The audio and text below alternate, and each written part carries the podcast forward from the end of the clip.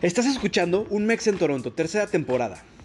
Este es un podcast de la vida cotidiana en el que yo, un Mex en Toronto, te traigo todas las entrevistas con personalidades mexas de la vida cotidiana aquí en Toronto, Canadá. Además, te voy a traer todas esas otras historias que quieres escuchar. La historia del mexa que viene junto a ti en el bus, la historia de tu amigo, la historia de tu compañera de trabajo, en fin, vamos a tener aquí un montón, montón de historias para ti. Acuérdate, todos somos mexas y todos tenemos esa historia que contar. Además de eso, vamos a tener los episodios en solitario, en los que yo me voy a sentar a platicar contigo de lo que pasa actualmente en la comunidad latinoamericana aquí en Toronto. Vamos a platicar todos los chismes, vamos a platicar todas las situaciones, vamos a platicar todas las aventuras, anécdotas, eh, todos los eventos especiales, todas las situaciones que estén pasando actualmente en Toronto que están impactando directamente a la comunidad mexa y a la comunidad latinoamericana para que siempre esté súper bien informado de datos relevantes y completamente irrelevantes. Para eso estamos aquí. Entonces, quédate conmigo este ratito y entérate de todo lo que está pasando y de lo que pasará en la comunidad mexa y latinoamericana actualmente aquí en Toronto y también, ¿por qué no?, en otras ciudades de Canadá. Ayúdame a compartir este contenido con tus compañeros de trabajo, con tus amigos, con tus roomies y en general con todos los mexas que conozcas. Antes de irte, por favor, regálame un like si te gustó este contenido y también por favor sígueme en Instagram y en Facebook, ahí estoy como un mex en Toronto. Cuéntame tu historia y pronto podrías estar aquí conmigo contándola en el podcast. Muchas gracias, comenzamos. Hola, hola, ¿cómo estás? Bienvenido a este cierre de segunda temporada cortitita que tuvimos y el inicio de la nueva tercera temporada. Ahí como escucharon hay un nuevo, un nuevo intro eh, que me quedó padre, la verdad me gustó mucho cómo quedó. Y, y, y, pues nada, eh, me escucharán un poco más frenado de lo normal, un poco menos fluido de lo que normalmente estamos acostumbrados, pero pues es la falta de práctica, amigos. La verdad es que eh, de marzo para acá que no grabábamos, eh, ya estábamos teniendo cierto, cierto ritmito padre para poder hacer estos episodios, pero, eh, pero bueno, nada, lo volveremos a agarrar. Ya, em, ya más adelante me van a escuchar un poco, un poco más fluido con mejores ideas y con todo más estructurado, porque además se viene una tercera temporada muy padre. Tenemos eh, entrevistas, muchas entrevistas, eh, unas planeadas, unas tratando de cuadrar agenda, eh, otras ya grabadas, con, con mexicanos, con mexas, que la están rompiendo acá, o con mexas que a lo mejor no la pasaron tan bien y nos cuentan su experiencia, eh, con mexas que ya tienen muchos, muchos años acá, en fin, vamos a tener un poco de todo, un poco de todo, eh, porque a los mexas nos encanta el chisme, ¿no? Y entonces queremos, queremos escuchar más de los, de, lo que pasa con los demás, ¿no? Eh, y bueno, eso, de eso va a ser la tercera temporada, pero como dice en el título de, este episodio, hoy vamos a platicar un poquito del, eh, de un resumen, un resumen de todo lo que pasó en el 2022, porque, ah, qué año, ¿eh? Fue un año bastante, bastante interesante, bastante bueno. Yo lo, yo lo llamaría en términos generales, porque fue el año de la apertura, fue el año del regreso. Toronto abrió sus puertas a todos los visitantes y abrió sus puertas a la economía, a los eventos, a los festivales, a los conciertos.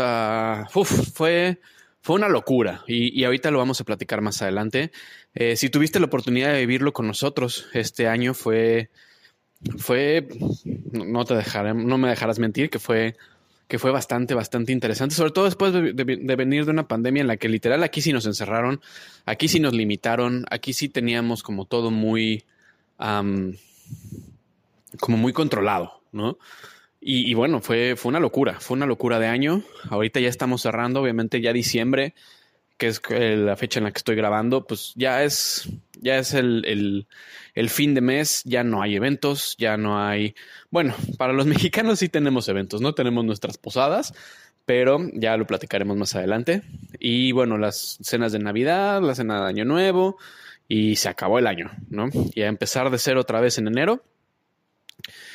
Que les recomiendo que por favor tomen precauciones porque se viene un año un año muy bueno, pero acá enero es complicado, sobre todo si tú me estás escuchando y ahorita no tienes un trabajo estable, un trabajo fijo, trata de conseguirlo, porque diciembre es complicado, pero enero y febrero son todavía más difíciles porque el trabajo se limita mucho más. Y, y es importante, es importante que trates de conseguir ya ahorita un trabajo fijo y estable, porque te digo, se viene, se viene lo más complicado del año, que son enero y febrero. Son los dos meses más fríos del año, son los dos meses en los que hay más nieve. Se proyecta que va a ser un año muy, muy frío. Bueno, cada año dicen lo mismo, pero dicen que este año también va a haber mucha nieve.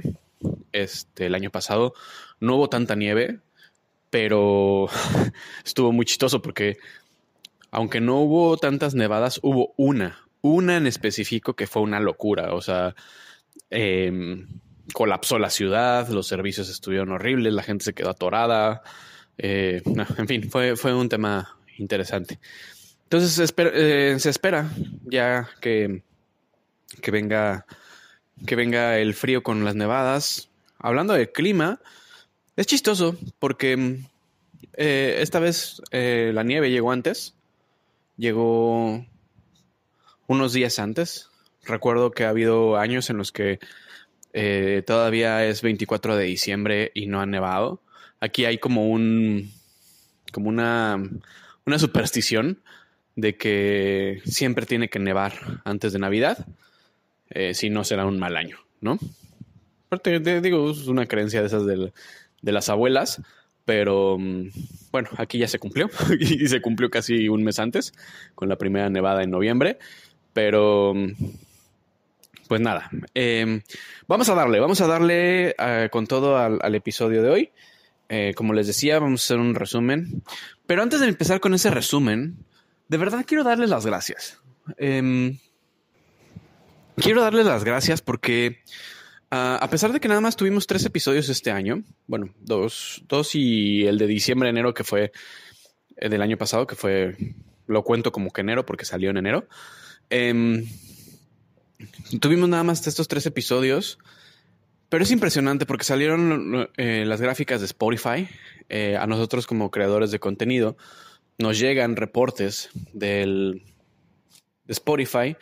Y siéndote bien sincero, no es que haya olvidado al Mexa, el proyecto del Mexa. Lo tengo ahí, lo he estado trabajando, he estado grabando episodios, he estado grabando entrevistas y demás. Pero no lo sé, como que le había faltado ese esa patadita para, para motivar, para animar y demás. Y pues ya la tuve. Ya la tuve cuando me llegó la notificación de Spotify, que fue como de... Mm, pero si yo ya vi mis artistas favoritos de este año y mis podcasts favoritos, ¿no? ¿De qué es esta, eh, de qué es esta notificación? Y cuando entro, veo que es una notificación de, de, la gente que ha estado escuchando los tres episodios de este año y los demás del, del año pasado y, y bueno, desde que empezamos. Y quiero agradecerte a ti que me estás escuchando ahorita y que has escuchado todos los episodios. De verdad, muchas gracias porque siempre me, me, parece impresionante que con solo tres episodios hayamos crecido un 70% de, la, de, de, de, gente que nos está escuchando, ¿no? Y además, pues bueno, si siempre nos han escuchado gente de todas partes de Latinoamérica, que les mando un gran saludo, de gente de Canadá, de Estados Unidos, obviamente a mis mexicanos, desde México, a mis mexicanos desde acá de Toronto y desde de otras provincias de Canadá, pues ahora se agregaron muchos otros países, Inglaterra, España, em, hubo, hubo, gente escuchando en Italia, em, en, bueno, como les decía, en Estados Unidos y en Latinoamérica, países nuevos como Bolivia, Argentina, Chile. Em, estoy, estoy muy contento con estos resultados. Y, eso fue lo que me motivó a, retomar el, Mexa. Me puse a hacer ediciones, me puse a hacer el intro, me puse a hacer varias cosas. Todo porque realmente esto, esto, esto vale la pena. Y, y, ustedes que me están escuchando se merecen, se merecen que, que este proyecto continúe si ustedes lo quieren y si ustedes me lo están pidiendo. Entonces, pues aquí está, de verdad muchas gracias. Y después de este intro larguísimo, pues vamos a darle, vamos a darle ahora sí en serio y en forma. Bueno, pues empecemos con enero. En enero eh, tuvimos nuestro, el, primer episodio del año en el que platicábamos de qué hacer con el frío, ¿no? Eh, Para muchos es su primer invierno, para muchos no, para muchos otros no. Pero, pero creo que la principal recomendación de ese episodio, y, creo que lo voy a resumir de esa forma para no irnos tan largo en esa parte, es em, el concepto del frío, ¿no? muchos venimos de nuestros países latinoamericanos con un clima subtropical en el que nunca llegamos a estas temperaturas que, van a, que están viviendo ahorita. Y las creencias de las mamás, ¿no? Que nos enseñan así, ponte otro suéter y ponte otro suéter y ponte otro suéter hasta que ya de repente pareces botarga del doctor Simi y sigues con frío, ¿no? Entonces, de entrada, ese es el, primer consejo para el frío. Eliminemos ese concepto de ponte y ponte y ponte y ponte y ponte encima. Cosas. No se trata de ponerte cosas encima, se trata de ponerte cosas encima, pero de manera inteligente, ¿ok? ¿Por qué? Porque además también está cañón que de donde sales y de donde caminas y de donde vas en la calle, entras y todo está climatizado. Está climatizado el autobús, está eh, climatizado el subway, está climatizada tu casa, está climatizada eh, el centro comercial. O sea, todo tiene, todo, todo tiene una temperatura ambiente de entre 23 y 25 grados. Entonces, es horrible esta teoría de estarse poniendo ropa y ropa y ropa, porque entonces de repente entras a un centro comercial o, al mismo subway y tratas de quitarte las prendas que traes porque te estás empezando a sudar, ¿no? Y, y, si no te las quitas y empiezas a sudar, sales y ese, ese mismo sudor te puede causar que te enfermes. Entonces, Em, yo, yo, siempre recomiendo eh, que, hagas mucha conciencia de cuál es tu parte más fría, donde sientes más frío en el cuerpo, y esa es la que tienes que tapar más, porque ese es tu, como, tu, como tu termostato, ¿no? Si esa parte tiene frío, todo tu cuerpo va a tener frío. Pueden ser las orejas, puede ser la cabeza, pueden ser las piernas, pueden ser los pies, pueden ser las manos, pueden ser los antebrazos, porque generalmente lo que tapamos más es el, tórax, ¿no? toda la parte del pecho es donde más ponemos atención y está bien, porque ahí está la gran mayoría de los órganos importantes, pero eh, lo, demás lo descuidamos y ahí es donde realmente nuestro cuerpo empieza a tener frío, ¿no? Eh, en resumen, yo siempre, siempre te digo que necesitas tres cosas. Una, una, capa de ropa que te, haga, que te haga generar calor contra la piel. Eh, esta es ropa térmica que se usa underwear eso, eso funciona muy bien. Luego necesitas una capa de ropa que mantenga ese calor dentro, eh, que no es lo mismo generar calor que mantenerlo. Y luego necesitas una capa de ropa que bloquee la entrada del frío a tu cuerpo. ¿okay? Son, estas tres, son estos tres factores que tienes que cuidar. Em, también la entrada de frío incluye humedad, aire y viento. Perdón, humedad, eh, aire y nieve. ¿ok? Entonces, muchas veces vas a encontrar que, por ejemplo, una sola prenda eh, cubre dos necesidades. Ejemplo, puedes comprarte un, a lo mejor una, mm, una prenda que te caliente, que te mantenga calientito, pero que además mantenga ese calor. ¿no? ¿Cómo, cómo lo vas a saber? Simplemente con, hay algunas que se calientan em, y sales tantito al frío a cualquier tipo de frío, puede ser incluso un basement, puede ser incluso no salir a la calle, pero algún lugar que, esté cerrado como, como, un estacionamiento, que normalmente los estacionamientos no están climatizados, y, pero tampoco están tan fríos como afuera. Y ahí puedes probar si esa prenda realmente bloquea, eh, mantiene el, el, calor adentro. Eso quiere decir que, que, no, que no se enfría tan rápido, ¿no? Esas son las prendas buenas. O incluso puedes tener yo, por ejemplo, conozco de primera mano las chamarras Columbia, que a mi gusto son de las mejores, junto con, con otras marcas como North Face, como, bueno, etcétera, ¿no? Que, cumplen las tres, las tres funciones. Generan calor, mantienen el calor y además no permiten la entrada de aire, de, de viento, de lluvia, de nieve, etcétera. Entonces, bueno, ya para no irnos más largo, eso es básicamente lo que hay que hacer con el, con el frío acá. Eh, comprar inteligente, no, no solamente es de marcas. Si no quieres gastar mucho, no, no necesitas comprar una, una, una chamarra de mil, doscientos, mil quinientos o hasta cuatro mil, cinco mil dólares. Digo, si lo quieres hacer, bienvenido, pero no es necesario, ¿sabes? Puedes, puedes comprar alguna, alguna chamarra de hasta 100, 150 dólares, pero eh, lo único que necesitas es que cubra, o sea, que tape el, el frío.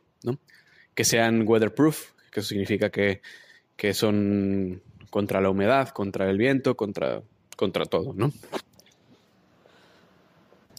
Y bueno, continuando con, el, con este mm, resumen de los episodios que tuvimos, el siguiente episodio que tuvimos fue una entrevista con, con Cintia, Cintia Basulto, eh, una gran amiga y una, una, una, persona admirable, que durante toda la pandemia nos mantuvo informados de absolutamente todo y que ahora se ha convertido en uno de los, de los medios de difusión y medios noticiosos más importantes de Canadá. Ella es Cintia Basulto de The Bridge. Eh, que está por tener a su bebé. Muchas felicidades por eso, Cintia. Si me estás escuchando, te mando un gran, gran abrazo. Em, y bueno, de ella aprendimos su historia, de dónde viene y, y, este episodio está muy padre porque también conocimos mucho más a la Cintia que no está en la pantalla, sino a la Cintia que está detrás de la pantalla, su formación eh, profesional, eh, su objetivo. Y bueno, eh, eso, eso nos ayuda a poner mucho en contexto todo lo que está porque, porque su, su, programa, su plataforma y todo lo que hace de contenido es tan bueno, porque ella y Gabriel, que es su esposo, eh, son, son sumamente profesionales, están sumamente preparados y, y eso nos, nos, trae ese contenido, ¿no? De tan, de tan buen nivel. Y bueno, venimos, llegamos al tercer episodio. Ese tercer episodio que fue, ha sido uno de los más escuchados eh, de la historia. Gracias, gracias por eso. Eh, en la que platicamos un poco de la depresión del migrante. Créanme, es un tema que, del que vamos a platicar mucho más, vamos a ir más a detalle. Tendremos profesionales en, en, la materia. vamos a tener una plática muy, muy, muy padre con una, con una psicóloga que nos va a platicar de, de, de esto, de la depresión, pero no de la depresión de las personas, sino la depresión específicamente del migrante que es, es bastante, bastante particular. Se basa en las, en las pérdidas que tenemos como migrantes, ¿no?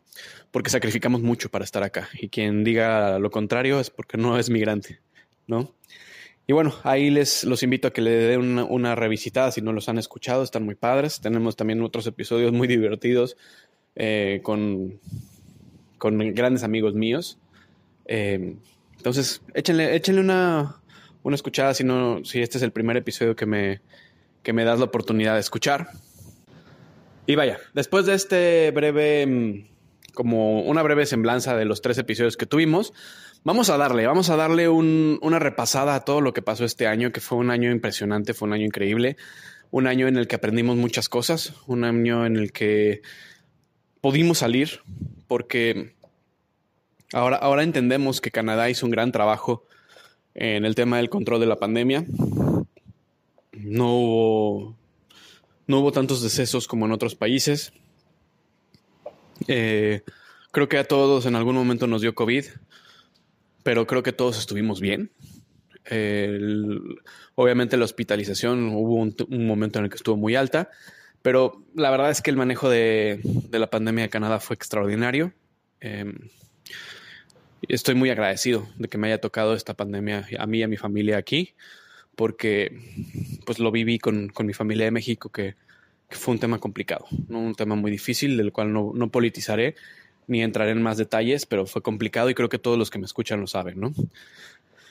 Y bueno, llegamos a enero, todavía con muchas restricciones, con muchas, con muchas limitaciones, pero se empezaba a abrir, empezaba a abrir la, eh, eventos sociales, empezaban a abrir situaciones como los cines, por ejemplo, regresaron.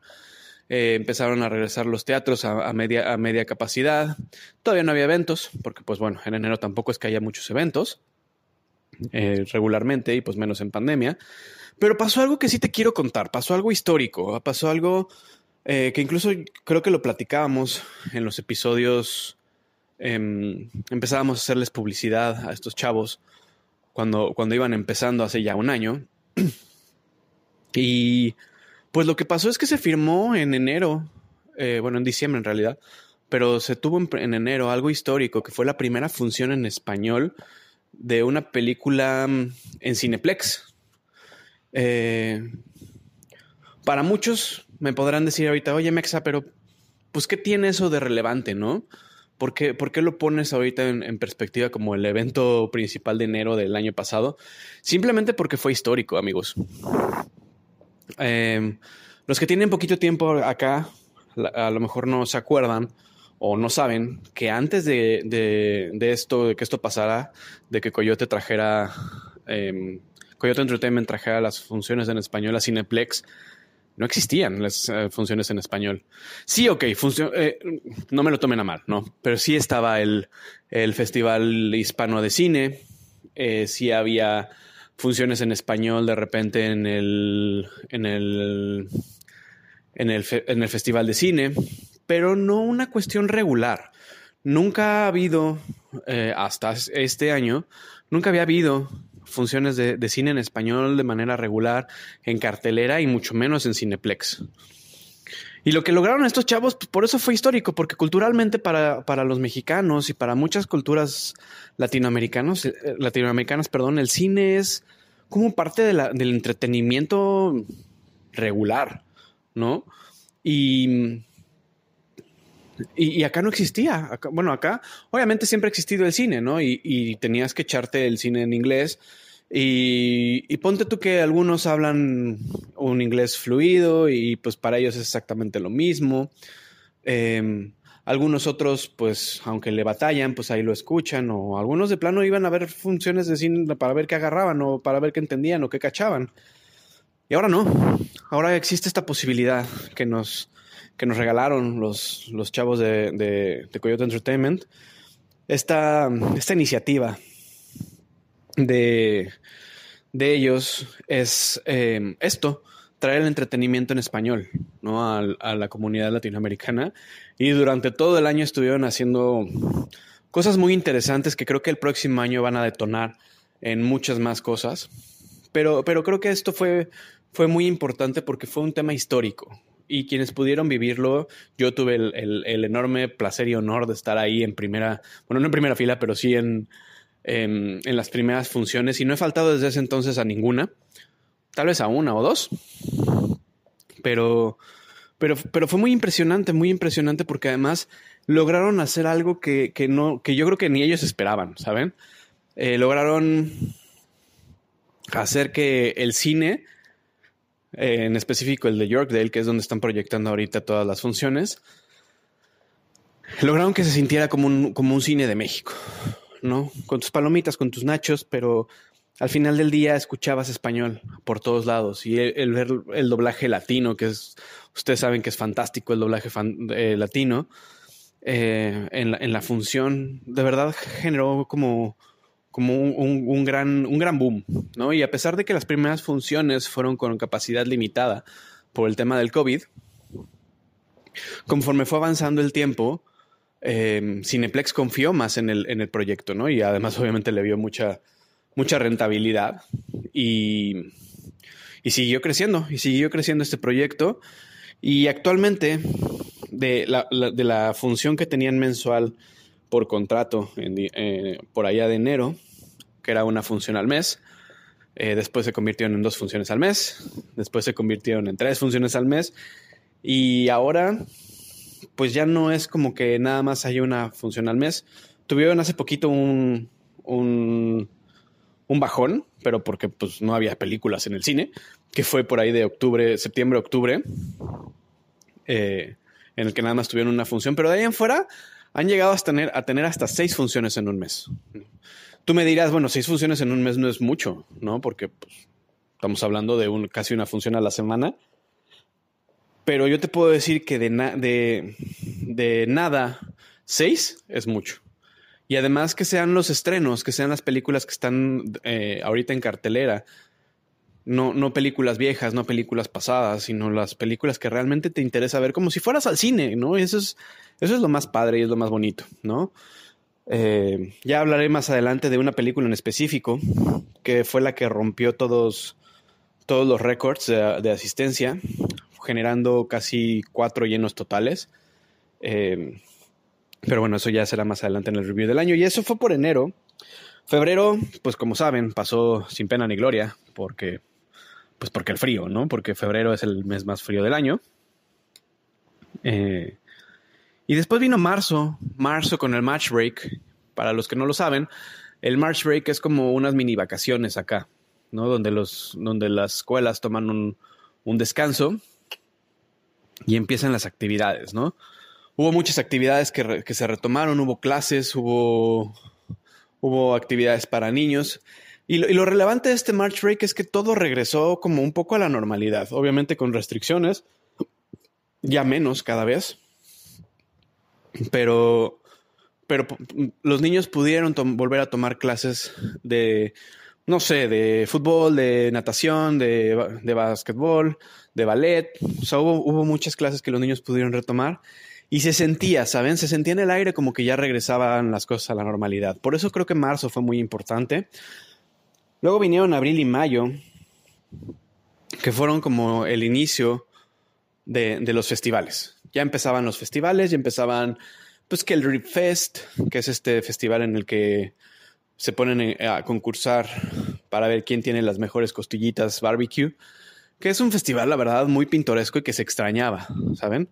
Se extrañaba porque pues, genera muy, mucha, mucha buena comida y mucho, mucho buen ambiente. Estuvo muy limitado, estuvo muy, muy chiquito, en algunas situaciones se sentían, se, se extrañaban los años anteriores pero ya estaban, ¿saben? Ahí vamos, ahí vamos avanzando, ¿no? Y de repente creo que todo esto fue, fue el previo para, para el verano. Sin lugar a dudas, este verano fue uno de los más impactantes y más impresionantes que he vivido acá en, en Toronto, porque la gente se volvió loca, ¿no? Las empresas se volvieron locas, los venues se volvieron locos, este, una cantidad de conciertos impresionantes durante todo el verano. Eh, tuvimos el regreso del Festival de Cine de Toronto.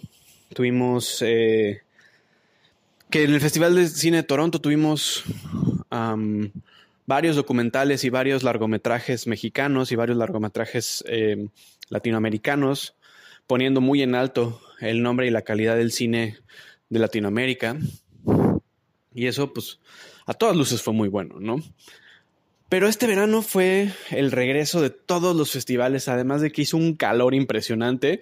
Este llovió poco y, y eso nos ayudó a poder disfrutar de, de todo, de todo, todo este buen clima de la playa, de bueno, de las familias y, como te digo, regresó el festival de jazz, regresó mm, regresaron los festivales de comida muy importantes como el Uh, se me fue ahorita el nombre, lo tenía por aquí apuntado, ya se me perdió, pero el festival que se hace en, en Greektown, eh, Taste of Dunford, eh, que es este festival en el que son kilómetros y kilómetros de, de comida eh, callejera.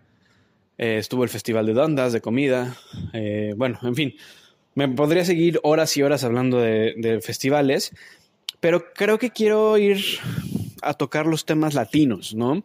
Tuvimos la primera feria latina organizada por el Heritage Council, el Hispanic Heritage Council, que les mando un gran saludo si alguien me escucha de ahí, con a través de pues, mucha gente como Kelly, eh, como, Kelly Arevalo, como Oscar Vigil, eh, y mucha gente que se han dedicado a mantener el nombre o a mantener las tratar de mantener las tradiciones hispanas, ¿no? Y bueno, fue, fue un gran regreso con, esta, con este festival, que también eh, siguió con muchas actividades durante, durante el verano, ¿no? Después, bueno, tengo que hablar de los conciertos del verano. Toronto se volvió uno de los principales focos para todos los artistas.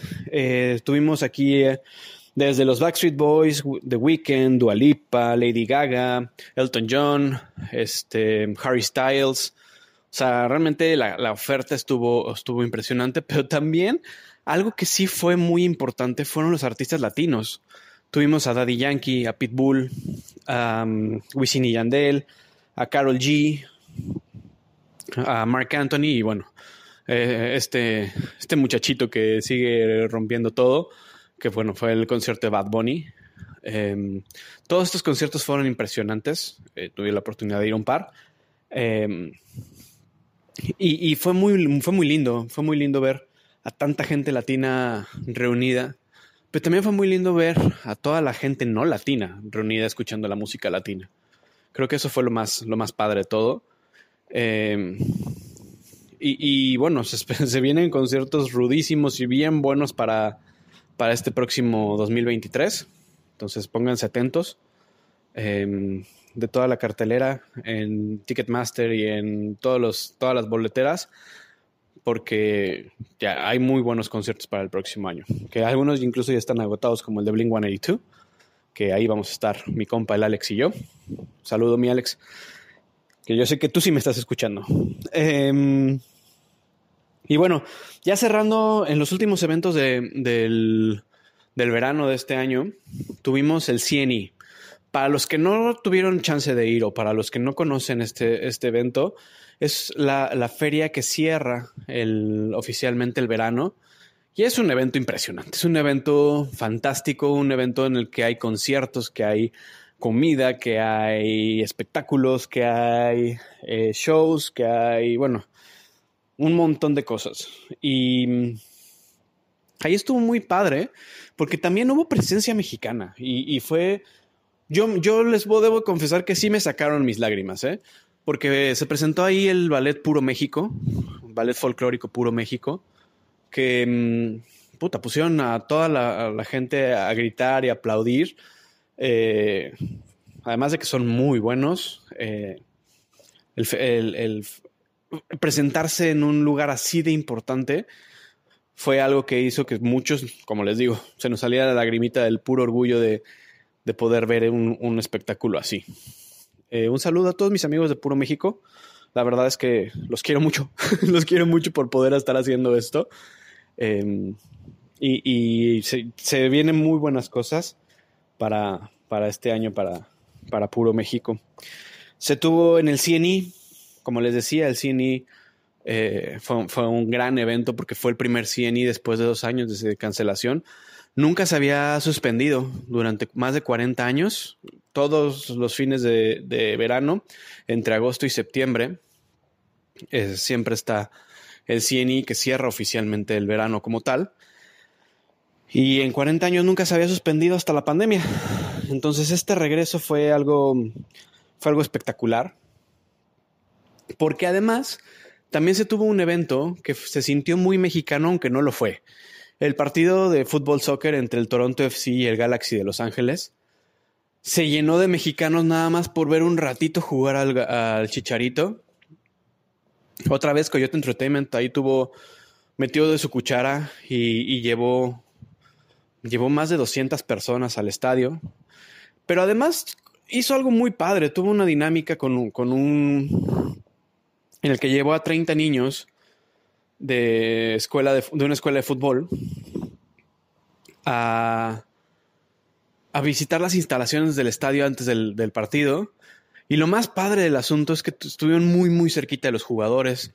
Eh, tuvieron autógrafos, tuvieron una experiencia increíble y bueno, esperemos que Coyote se siga poniendo las pilas con esos eventos porque para esos niños fue impresionante. Obviamente los papás de los niños se quedaron encantados. Muchos de esos niños ese evento fue la, diferencia entre querer seguir jugando fútbol de por vida y, no hacerlo, ¿no? Entonces, eso fue muy padre. Fue muy padre ver al Chicharito. Ahí lo, ahí lo estuvimos viendo y apoyando. Eh, ya no me acuerdo, creo que ganó el Galaxy eh, ese, día.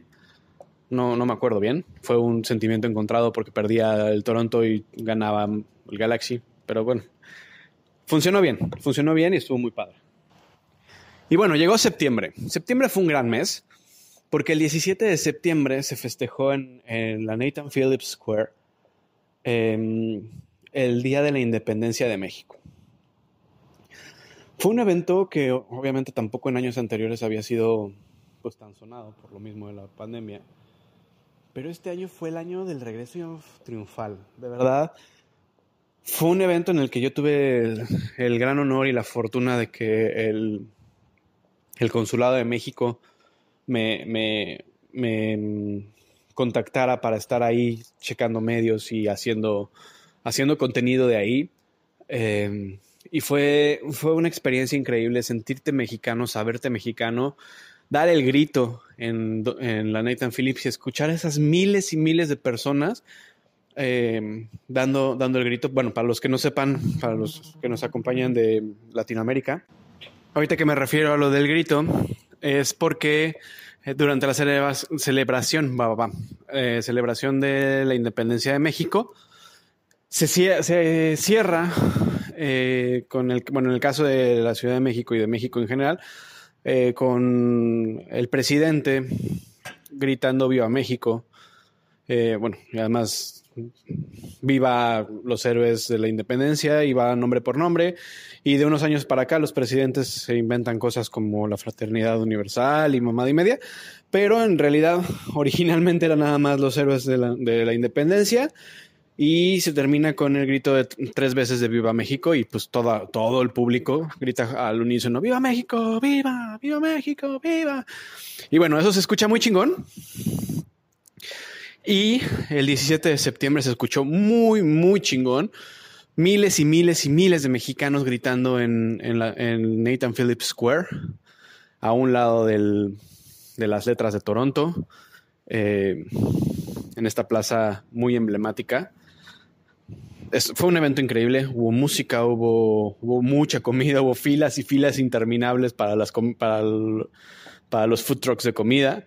Este, y en fin, todo salió excelente. Eh, impresionante la, organización por parte del consulado.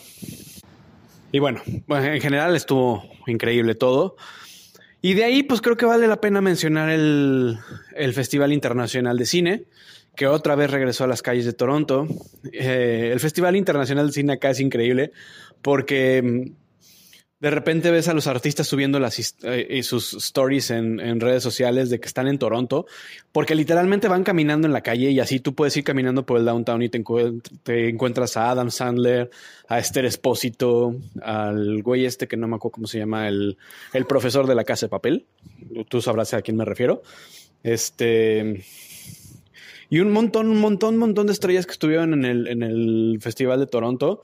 Muchas felicidades si alcanzaste a tomar, si te alcanzaste a tomar foto con alguno de ellos o en específico con Adam Sandler, que fue el más sonado porque ese brother sí estuvo caminando como, pues, natural, ¿no? O sea, salía y se daba su, rol y se tomaba fotos con todo el mundo, súper sencillo y muy, muy amable. Fue, fue una de las noticias más importantes que Adam Sandler andaba caminando por las calles de Toronto. Este, y, y bueno, de ahí nos pasamos a octubre, ya vamos a cerrar el año. Y en octubre lo más, creo que lo más relevante para la comunidad latinoamericana fue el primer festival latino, el primer, perdón, el primer desfile latinoamericano, organizado igual por esta asociación que te digo, el, eh, del, eh, del Heritage, de la herencia latina. Em, se caminó por una avenida muy grande que se llama Young y terminó en The Ondas Square, esta, esta plaza que está muy cerca del Eaton Center. Eh, y hubo representación pues de todos lados, ¿no? literalmente hubo de todas las partes de Latinoamérica. México fue uno de los principales, eh, con, varios, con varios grupos. Estuvo Argentina, estuvo Bolivia, estuvo eh, El Salvador, estuvo Guatemala, estuvo, bueno, me puedo seguir con la lista. Pero lo importante, y creo que lo, más, lo más, eh, digamos, remarcable es eso, que fue el primer, el primer eh, desfile en el que la gente veía a toda la comunidad hispanoamericana y latinoamericana caminar por las calles de Toronto. Eso fue creo que lo más padre y el, esa, esa vibra, esa, esa sensación de de pertenencia ¿no? y de, cultura.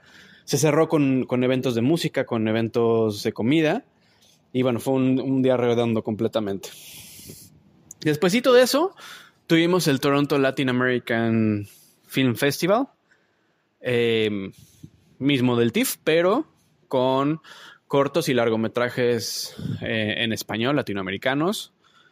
Muy buenos, hubo muy, muy buenos. Eh, un gran esfuerzo por parte de, esta asociación de tener este, este festival.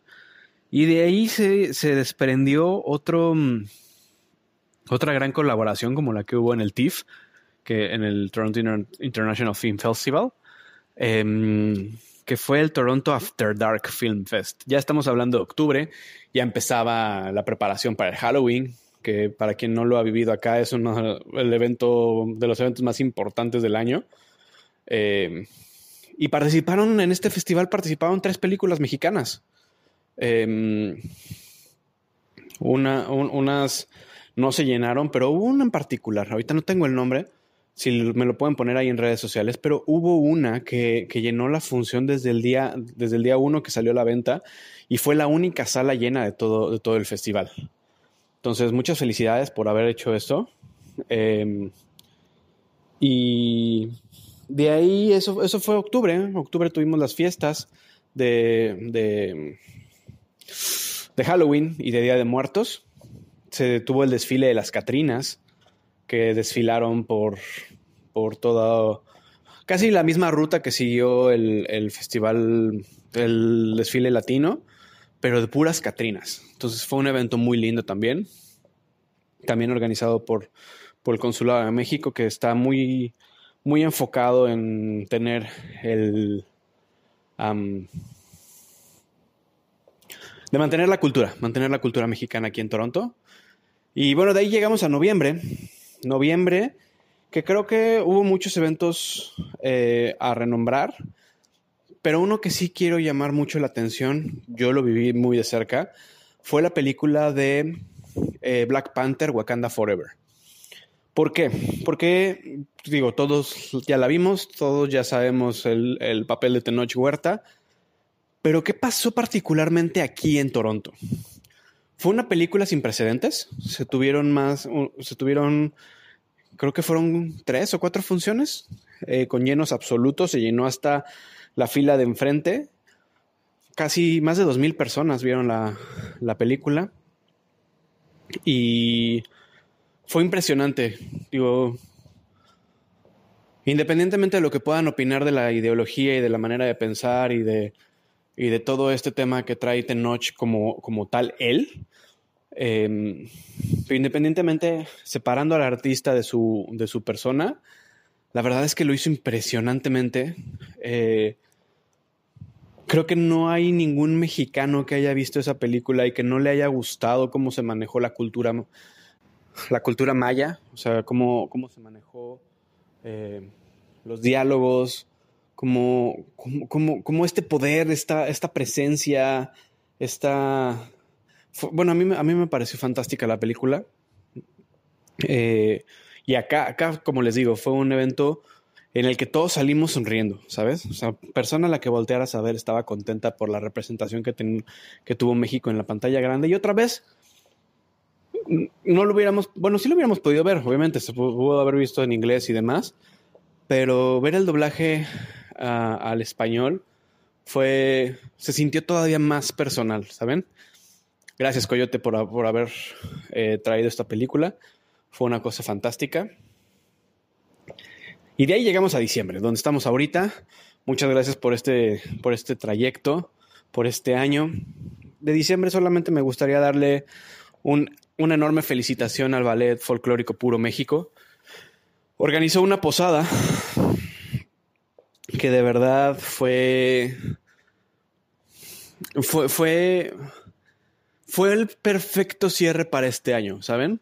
Fue mm, el recordar las tradiciones, el recordar eh, los, los, distintos bailes folclóricos de distintas regiones. Empezamos con Veracruz, eh, hubo de Jalisco, o sea, fue, hubo, hubo, al final hubo DJ y hubo, hubo baile de cumbia, bachata, reggaetón se puso muy bueno, se puso muy bueno y pues una felicitación a Ballet Puro México porque todos los que salimos de ahí estuvimos con oh, esta enorme sonrisa de orgullo de haber presenciado esta primera posada de Ballet Puro México.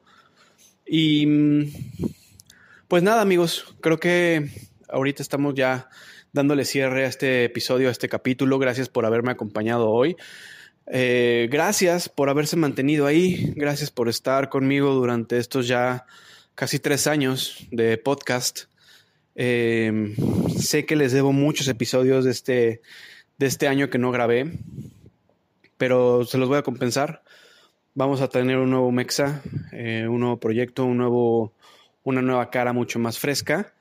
Y sobre todo muchas historias para que ustedes escuchen. Y es más, aquí la invitación abierta. Si tú tienes una historia buena o mala de aquí de Toronto, si te gustaría estar en estos micrófonos, si te gustaría compartir con el mundo todo lo que te pasó, todo lo que te está pasando, de verdad, yo ya lo había puesto en una publicación hace poquito en las redes sociales.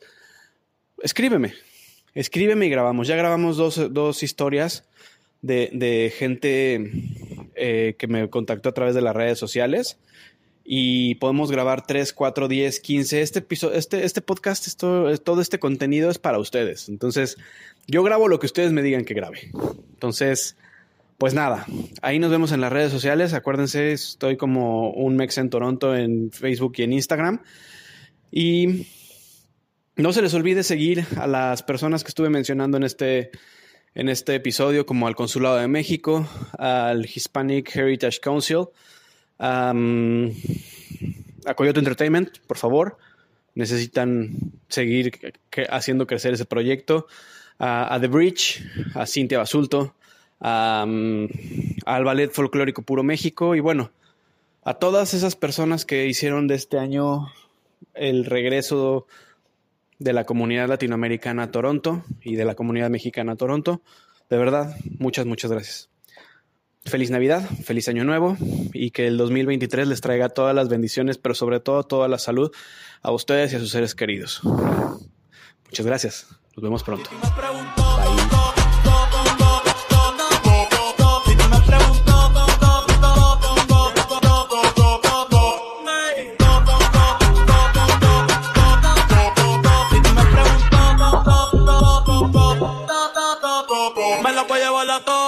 VIP.